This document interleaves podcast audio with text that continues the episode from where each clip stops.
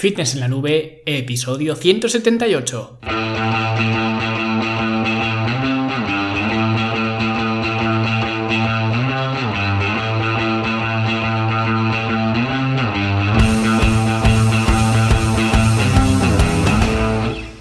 Bienvenidos a todos un viernes más aquí a vuestro podcast A Fitness en la Nube donde hablamos de fitness, de nutrición, de entrenamiento y donde cada viernes, cada semana os traigo las técnicas, consejos, estrategias, trucos y como lo queráis llamar para que construyáis un mejor físico y tengáis un estilo de vida más activo y más saludable. Hoy vamos a dar soluciones, pero eh, soluciones a problemas que la gente eh, pues suele tener en relación a su alimentación, porque no importa tanto la dieta que esté de moda o las dietas que se hayan probado en, en el pasado, que siempre pues se tienen estos mismos problemas a los que hoy veremos cómo eh, solucionar. Pero antes de solucionar estos problemas vamos a solucionar un problema mayor que es el de cómo conseguir pues verse mejor, sentirse mejor y rendir mejor y para esto pues no hay mejor solución que la Academia de Fitness en la Nube donde vas a encontrar pues todos los recursos y herramientas para conseguir justamente esto. Cursos eh, sobre entrenamiento, alimentación, estilo de vida, hábitos, objetivos, progresiones, consejos y cursos en definitiva de diferentes eh, temáticas para hacerte la vida mucho más sencilla junto con pues por supuesto entrenamientos adaptables que puedes realizar 3, 4 o 5 días por semana totalmente periodizados para conseguir un desarrollo completo centrado en diferentes eh, cualidades físicas en un momento determinado, ¿no? Por eso eh, son secuenciales, son eh, periodizados, así que os aconsejo que le echéis un vistazo tanto el programa lanzadera como el programa de preparación general, que son los primeros que tenéis days que completar cuando os apuntáis a la academia, pues os están gustando muchísimo y además ya no solo es que os gusten, sino que os sirven para preparar al cuerpo para los entrenamientos más exigentes que vienen después. Por eso es una periodización, ¿no? Porque al cuerpo pues se le va adaptando, se le va preparando poco a poco a los eh, distintos eh, estímulos. Y otra cosa que os he actualizado es la sección de recursos, que bueno, más que actualizado, os he añadido esta sección de recursos que ahora eh, pues podéis verla nada más entrar en la academia y ahí pues simplemente os he puesto todos los recursos que antes pues estaban un poco desperdigados porque pues a medida que el contenido de la academia va aumentando, pues he creído conveniente recopilar todas estas herramientas en una única eh, sección para que en cualquier momento pues eh, tengáis fácil acceso a ellos y los podáis eh, consultar, los podáis descargar. Y ahí es por ejemplo donde está el ebook de la salud empieza en la cocina, que muchos alumnos me habéis preguntado que dónde estaba, porque cuando hice estos cambios en la web,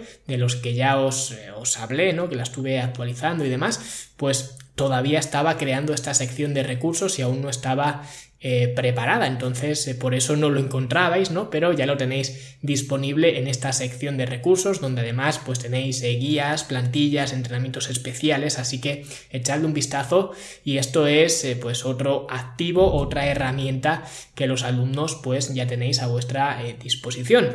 Y si queréis ver pues todos estos recursos, realizar estos entrenamientos periodizados, aprender con los cursos, con los talleres, pues solamente tenéis que ir a fitnesslanube.com y ahí pues tenéis ya toda la información para poder inscribiros y solamente os costará 10 euros al mes. Y bueno, ahora que eh, ya hemos dado solución a este problema principal, vamos a ver otros pequeños problemas a los que se enfrenta la gente eh, más concretamente con su alimentación.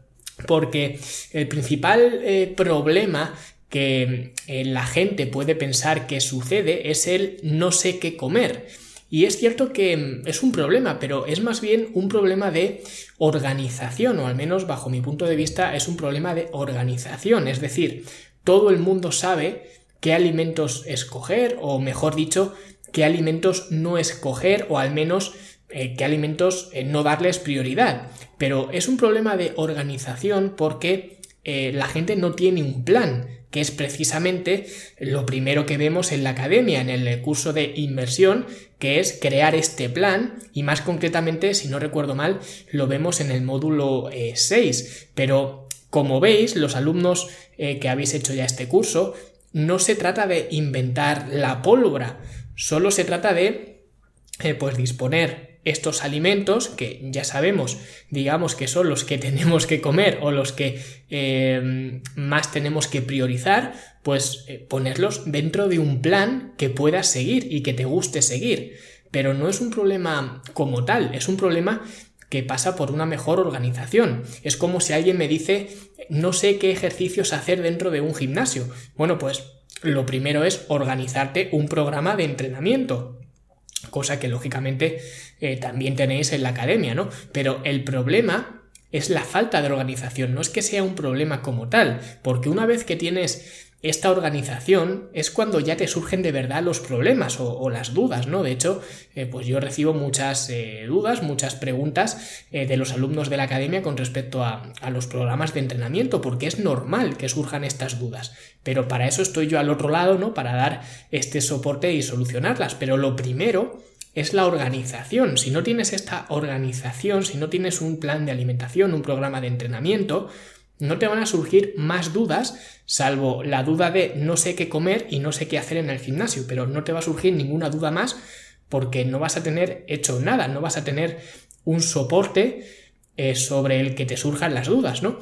Y hoy lo que eh, voy a hacer es hablar de algunos de estos problemas que la gente tiene, concretamente con la alimentación, y vamos a ver cómo podemos solucionarlos. Pero para que estos problemas eh, surjan, como digo, pues lo primero que tenemos que tener es un plan de alimentación, lo que he dicho antes, ¿no? Lo primero es organizarse. Bien, pues el primer problema que mucha gente tiene, y de hecho no están ordenados en ningún orden específico, pero es el primero que voy a mencionar, y es eh, este problema que le sucede especialmente a las mujeres, que es la conexión entre estrés y alimentación, o la conexión entre las emociones con la alimentación, ya que eh, pues mucha gente, a pesar de tener un plan, que como ya he dicho como mil veces es lo primero, ¿no? Pero a pesar de tenerlo, se encuentran con el problema de que a veces no lo siguen por esta barrera emocional, podríamos eh, llamarlo, ¿no? A lo mejor has tenido un mal día en el trabajo, a lo mejor has discutido con un compañero, a lo mejor tienes ansiedad por empezar la semana en el trabajo, a lo mejor pues has visto a tu ex con otra o con otro, no sé, ¿no? Son eh, situaciones de estrés emocional que mucha gente trata de combatir con, la comida. Y aquí la solución eh, que trato de darle a todos eh, mis clientes con estos problemas, ¿no? Es lo primero hacer un pequeño diario para identificar cuándo y sobre todo por qué ocurre esto. Porque esto es lo primero, si no sabes por qué te ocurre, no vas a poder eh, poner los medios para darle una solución. Entonces eh, tienes que ver y anotar, porque esto es un diario, ¿no? Porque eh, tienes que físicamente escribirlo para luego recurrir a este diario y ver pues en qué situaciones te pasa esto. A lo mejor pues te das cuenta de que te ocurre pues cada vez que hablas con tu madre por teléfono o si estás divorciado pues cada vez que dejas al niño con tu exmarido, con tu exmujer, ¿no? O cuando tienes mucho estrés en el trabajo o cuando ves un programa concreto de, televisión, ¿no? Y se trata de encontrar ese patrón. Por ejemplo, si cada vez que dejas a los niños con tu expareja te da esa ansiedad que, combata, que combates con, eh, con la comida, ¿no? Pues a lo mejor es un buen momento para ir a entrenar y tener la mente ocupada. O a lo mejor debes asegurarte de tener la comida ya preparada para no tener esa tentación, digámoslo así, ¿no? De ir a por otros alimentos que están fuera de tu plan, ¿no? Porque si ya tienes la comida preparada y lista simplemente para, eh, pues, abrir el tupper y, comer, pues es muy difícil, o más difícil al menos, que te vayas hacia otros alimentos. Pero esto es muy personal y cada persona eh, que se encuentre con, con, esto debe de hacer este ejercicio y encontrar su patrón, su gatillo que dispara eh, pues este comportamiento. Y una vez que se encuentra, solamente se trata de romper ese ciclo con un eh, comportamiento alternativo. No se trata simplemente de romper un mal hábito, sino de reemplazarlo o de crear uno nuevo que lo vaya a sustituir, ¿no? Así que este sería un poco el, primer problema con este estrés eh, emocional, ¿no? Y el siguiente problema, que en realidad eh, tampoco es un problema, o al menos para mí no es un problema, es tener un paladar muy dulce. Y digo que no es un problema porque la mayoría de la gente le ocurre esto, ¿vale? Incluso eh, culturistas que he conocido tienen un paladar increíblemente dulce. Y digo eh, culturistas, como también podría decir, pues médicos o fontaneros o cualquier profesión. Pero he mencionado culturistas porque los culturistas son las personas cuya función, cuyo objetivo es crear más masa muscular y tener menos grasa corporal. Por lo que si para estas personas un paladar dulce no les supone un impedimento para subirse a un escenario, ¿no? A lucir los, eh, los músculos, pues a una persona de a pie le debe de suponer muchísimo menos problema, porque aquí lo único que hay que hacer es adaptar lo que comes a tus gustos personales. Y si a ti te gusta la comida más eh, dulce, más dulzona,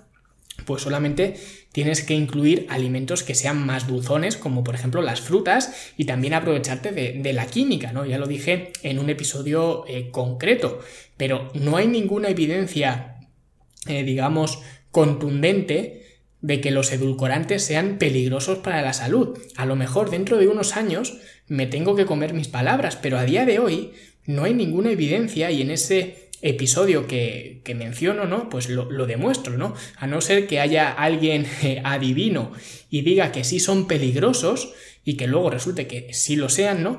Pero eh, si eso ocurre, esa persona eh, acertará sin basarse en nada, solamente en un pálpito, ¿vale? Y ya está, pero eh, lo que la ciencia dice a día de hoy es que no hay ningún peligro, incluso en cantidades industriales, en cantidades muy, muy exageradas, que nadie hace o que nadie utiliza, no se ha visto ningún peligro. Entonces, si tienes un paladar dulce, Aprovechate de esto y consume edulcorantes, utiliza edulcorantes. Mucha gente dice que los edulcorantes eh, son peor que el azúcar, cosa que nunca explican por qué. Te dicen eh, solamente, no, los edulcorantes son incluso peor que el azúcar. ¿no? Que de hecho, pues igual hay alguien en los comentarios que se le ocurre o que se le está ocurriendo según está escuchando esto, pues ir a los comentarios a decir esto, los edulcorantes son mucho peor que el azúcar, pero sin explicar por qué. O a lo mejor te dejan el dato de que los edulcorantes son química y el azúcar no. Entonces por eso los edulcorantes tienen que ser peores. Que este argumento que mucha gente esgrime y que utiliza ya se está contradiciendo con otra gente que dice que la stevia es el mejor edulcorante porque viene de una planta. Que yo cuando oigo esto me echo bastante a reír, porque lo primero que pienso es, si la stevia viene de una planta y es mejor que el azúcar, de dónde viene el azúcar o incluso de dónde viene la cocaína, ¿no? Porque eh, venir de la naturaleza o no tampoco te indica que sea bueno o no. El veneno de las serpientes también es natural y no creo que nadie lo, consuma, ¿no? Así que eh, si para ti tu paladar dulce eh, crees que es un problema, Simplemente haz que tus comidas sean más eh, dulzonas, adaptadas a, tus gustos personales y a ese paladar más dulce que tienes. Y con el uso de edulcorantes lo tienes súper fácil y al alcance de, la mano, ¿vale? Puedes optar también por utilizar eh, azúcar para endulzar eh, pues lo que estés consumiendo, pero el problema es que esto va a suponer unas calorías extra que de un día, otro día, otro día, otro día, pueden suponer varios kilos más que ganes a lo largo del año, solamente por utilizar el azúcar, cuando podrías eh, solventarlo fácilmente sustituyendo el azúcar por edulcorantes y así te ahorrarías un montón de calorías, porque de igual forma que no hay evidencia de que los edulcorantes sean peligrosos, sí que hay evidencia de que el sobrepeso y la obesidad eh, pues son el detonante de diversas enfermedades cardiovasculares, neurológicas, metabólicas, ¿no? Por lo que yo al menos prefiero ahorrarme esas eh, calorías del azúcar y consumirlas, o mejor dicho, eh, no consumirlas utilizando edulcorantes, ¿no? Y el siguiente problema de, de, la gente, que tiene la gente con su alimentación, es que tienen que comer fuera muchas veces a la semana o viajan mucho por eh, trabajo y este es un eh, problema clásico porque es la típica persona que cuando está en casa pues hace todo a la perfección pero cuando está fuera pues se siente muy perdido ¿no?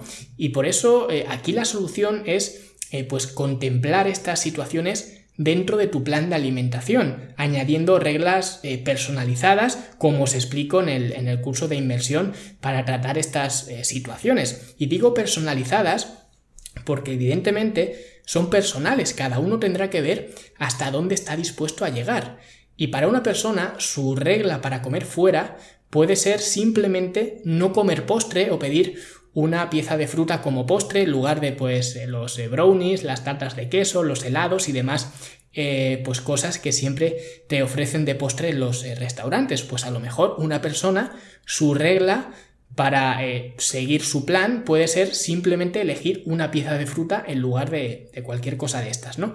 Y para otra persona con objetivos más ambiciosos, pues a lo mejor su regla tiene que ser pedir siempre salmón con ensalada o pechuga de pollo con verduras o lo que sea, ¿no? Y a lo mejor para otra persona con objetivos eh, aún más ambiciosos, pues su regla eh, es pedir salmón con ensalada, pero que le traigan el aliño aparte o las salsas aparte, o decirle al camarero que cocine con poco aceite. En fin, que eh, cada uno tiene que ver en qué situación se encuentra y tratar eh, reglas al, respecto, porque no hay una solución única. En el apartado de recursos de la academia que os he mencionado antes, os voy a dejar eh, una guía para, eh, pues, digamos, ver algunos consejos para comer fuera, pero al final la situación de cada uno es muy personal y tienes que ser tú o tú junto con tu entrenador, si es que tienes entrenador, quienes determinéis lo que te conviene en ese momento determinado, ¿vale? Porque la regla que marques hoy a lo mejor no es la regla que vayas a seguir dentro de tres meses, a lo mejor dentro de tres meses pues la cambias, ¿vale? La modificas. Por eso digo que al final eh, pues es bastante eh, personal y tienes que ser tú quien determine cómo actuar frente a estas situaciones, pero tienes que tenerlo claro. Si sabes que eres una persona que viaja mucho, que tiene que comer eh, muchas veces fuera a la semana, tienes que contemplar esto dentro de tu plan de alimentación. Tienes que contemplar cómo vas a actuar, cómo te vas a comportar eh, cuando eh, pues llegues a esta eh, situación, cuando te veas expuesto a esta situación. Y el siguiente problema con el que se encuentra la gente es el del tiempo, que este también es un clásico. La gente no tiene tiempo para preparar eh, las comidas, ¿no? Sí que tienes tiempo para ver Netflix, sí que tienes tiempo para ir al bar a desayunar, para ir a ver el fútbol, para salir a tomar una copa el viernes por la noche, para hacer un after work los eh, jueves, ¿no? Pero no tienes tiempo para prepararte las comidas. Y aquí de nuevo deberíamos volver al origen, ¿no? A la organización, porque si sabes que tienes una agenda apretada, solamente tienes que buscar un hueco para cocinar y ni siquiera eh, para cocinar cada comida que hagas. Puedes, y además deberías, si es que tienes una agenda pues bastante apretada, cocinar varias comidas de una sola vez. Y yo de hecho lo hago durante eh, la segunda comida que hago al día, ya me preparo la merienda y durante la cena ya me estoy preparando el desayuno. Así que aunque eh, como cinco veces al día, solamente cocino tres. Y algunas veces hasta menos, porque si hago eh, cena para dos veces, pues una ración me la como y la otra pues me la guardo para otro día.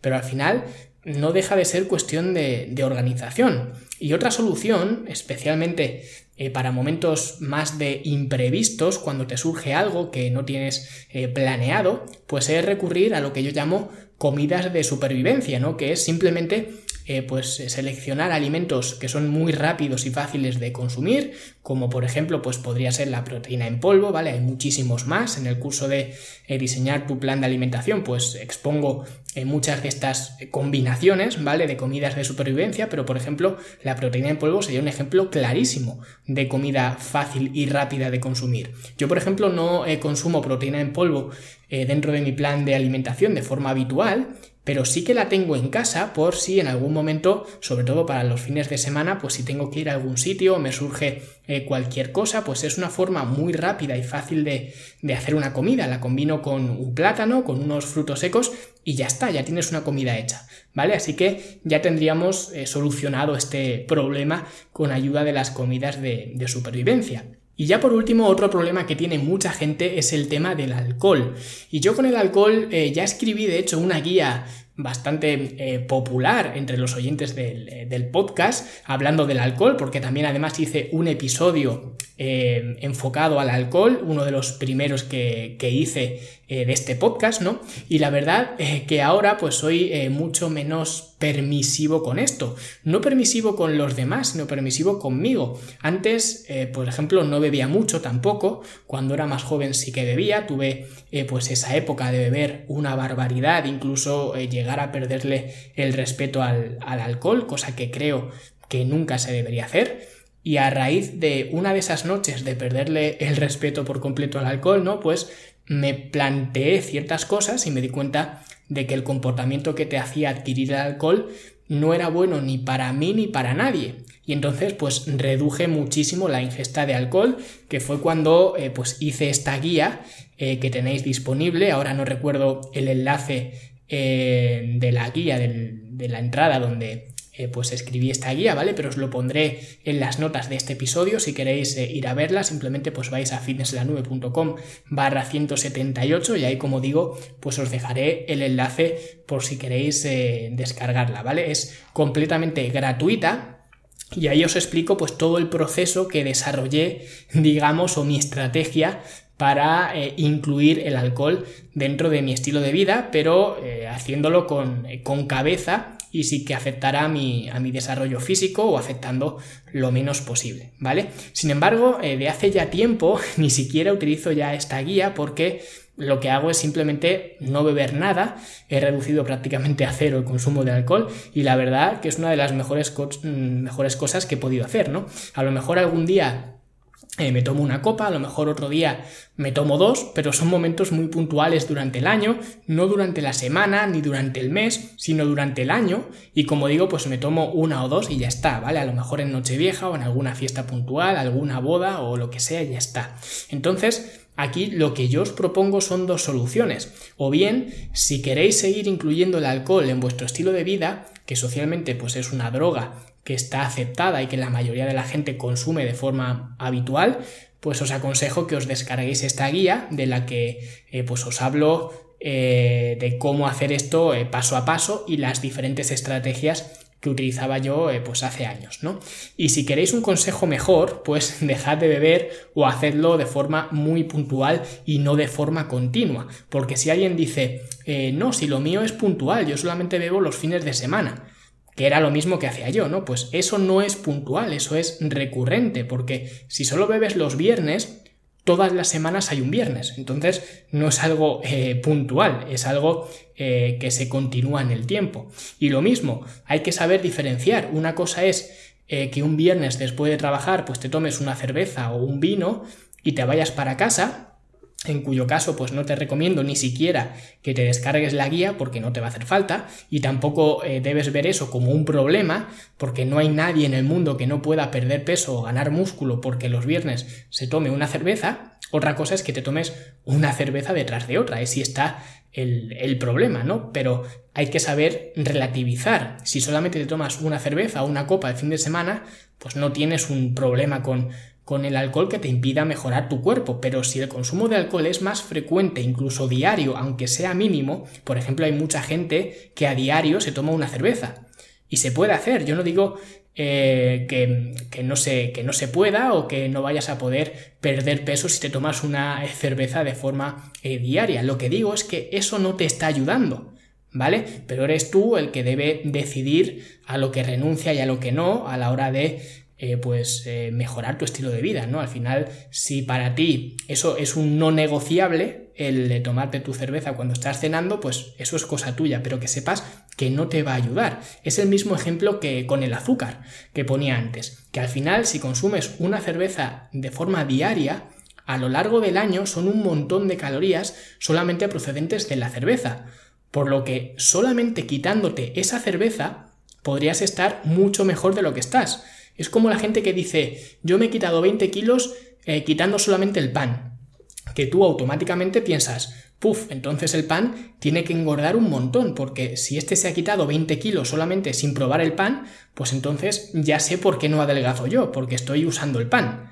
Y así es eh, como la gente pues etiqueta el pan como un eh, mal alimento luego llegan los de la dieta paleo y te dicen que además es que no estás adaptado a comer eh, pan ni, cereales ni nada, ¿no?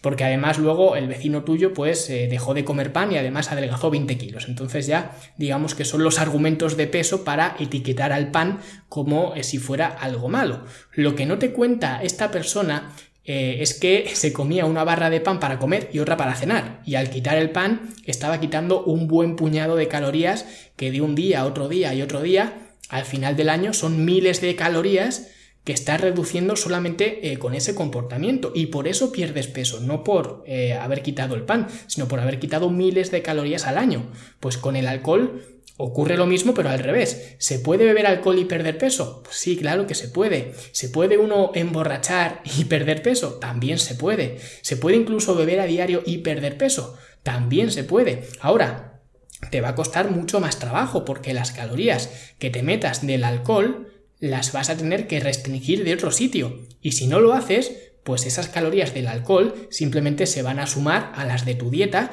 y te va a ser mucho más difícil perder peso porque al final del año vas a haber consumido miles de calorías solamente procedentes del alcohol.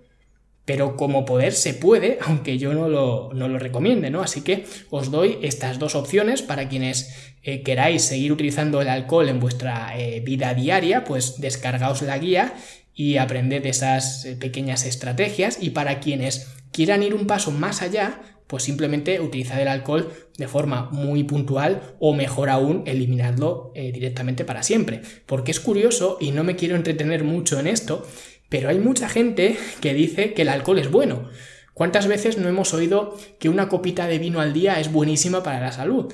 Y aún así es completamente falso. El alcohol es una sustancia tóxica y jamás podemos decir que sea buena. Más que nada porque el objetivo prioritario del cuerpo cuando tú consumes alcohol es eliminarlo. No se preocupa de nada más. Por eso también eh, vas mucho más al baño para eliminar ese alcohol. Lo que pasa es que tú bebes más alcohol o bebes alcohol más deprisa de lo que lo puedes eliminar. Por eso acabas a las 7 de la mañana en la churrería eh, cantando Paquito el chocolatero, ¿vale? Estás hecho un cuadro. Pero eh, es, es por eso, es porque el alcohol es una sustancia tóxica. Y hay gente que dice, eh, no, pero es que el vino tiene resveratrol y por eso es muy bueno. Vale, y las uvas también lo tienen, y las moras, y las frambuesas, y los arándanos, y no tienen alcohol. Y lo digo porque además yo he visto un caso real, ¿vale? Un entrenador, además un entrenador muy famoso a nivel comarcal, no estoy hablando de un influencer ni nada, estoy hablando de alguien conocido en, en mi zona, ¿no? Que en sus dietas ponía, y supongo que seguirá poniendo, a menos que haya madurado o se haya leído algún libro, pues ponía una copita de vino o una copa de vino como prescripción, ¿vale? De hecho, la dieta que yo vi de una persona que estaba con este entrenador, una comida era eh, filete de ternera o entrecot de ternera o algo así, ¿vale? Que además te costaba una pasta la dieta que te estaba poniendo, porque además era de estos eh, rollo paleo y, demás, ¿vale? Una cantidad de carne bestial y el chico al que yo le vi la dieta pues me decía justamente eso, que se estaba dejando como 20 euros al día en la dieta de este tío, ¿no? Y una comida era, era esta, era algo de ternera con una copa de vino.